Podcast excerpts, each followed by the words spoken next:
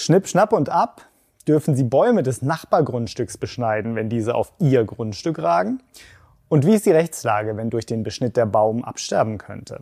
In einem aktuellen Fall stritten sich zwei Nachbarn um eine 15 Meter hohe Schwarzkiefer. Diesen Fall und zwei weitere aktuelle Urteile stelle ich Ihnen heute vor. Im ersten Fall geht es um einen langen Nachbarschaftsstreit. Unmittelbar an der gemeinsamen Grundstücksgrenze wächst seit rund 40 Jahren eine Schwarzkiefer und hat es mittlerweile zu stolzen 15 Metern Höhe gebracht. So ein Baum gedeiht natürlich in alle Richtungen. Und so ragen seit 20 Jahren Äste, von denen Nadeln und Zapfen herabfallen, auch auf das Nachbargrundstück. Da dem Nachbarn dieser Zustand zunehmend missfiel, forderte er den Baumeigentümer auf, die Äste der Kiefer abzuschneiden. Ohne Erfolg. Nachdem er lange genug gewartet hatte, griff er selbst zur Baumsäge. Das wiederum aktivierte den Baumbesitzer. Er zog vor Gericht und klagte auf Unterlassung. Die Kiefer sollte oberhalb von fünf Metern nicht beschnitten werden, da ansonsten die Gefahr bestünde, dass der Baum seinen Halt verliert.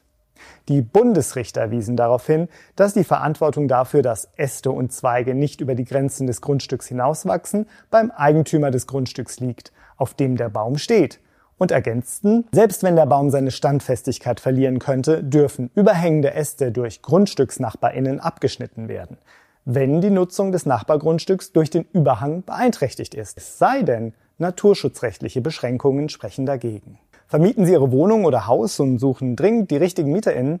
Schalten Sie auf ImmoScout24 kostenlos Ihre Anzeige und profitieren Sie von unserer großen Nachfrage. Kommen wir zum nächsten Urteil.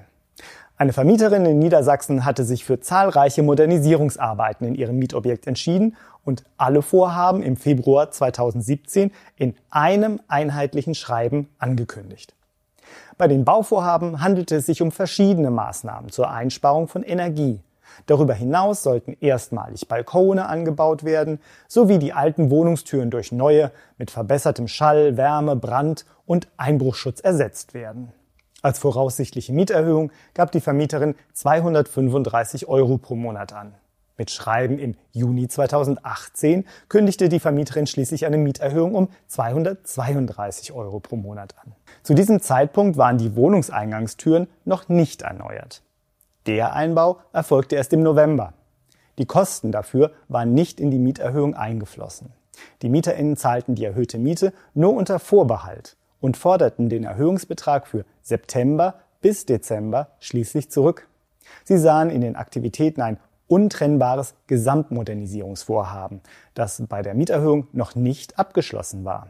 Daher könne die Vermieterin eine höhere Miete erst ab einer neuen Mieterhöhungserklärung verlangen. Die Richter sahen die Sache anders. Auch wenn alle Modernisierungsmaßnahmen in einem einheitlichen Schreiben angekündigt wurden, ist der noch anstehende Wohnungstüreinbau von den restlichen, bereits abgeschlossenen Modernisierungsmaßnahmen trennbar. Denn es handelt sich um ein von den übrigen Maßnahmen unterscheidbares Gewerk. Im dritten Fall geht es um eine fehlgeleitete Mietzahlung. Obwohl eine Mieterin ihre Miete überwiesen hat, flattert ihr die Kündigung des Mietverhältnisses wegen eines Mietrückstands ins Haus. Muss sie ihre Wohnung räumen, obwohl die Mietzahlung von ihrer Bank fehlgeleitet wurde? Das Landgericht Berlin entschied, dass die Mieterin bleiben darf. Denn für eine rechtzeitige Mietzahlung genügt es, dass die Mieterin ihrer Bank den Zahlungsauftrag für die Überweisung bis zum dritten Werktag des Monats erteilt und ihr Konto ausreichend gedeckt ist. Hat die Mieterin bei ausreichender Deckung des Kontos die Miete angewiesen und die Bank leitet den Betrag fehl, trifft sie keine Schuld. Damit sind wir am Ende der ImmoScout24 Vermieter News im Juli. Die ausführlichen Fälle finden Sie auch in den Beschreibungen. Wenn Ihnen unser Beitrag gefällt, schenken Sie uns einen Daumen hoch und abonnieren Sie uns. Vielen Dank für Ihr Interesse und bis zum nächsten Mal.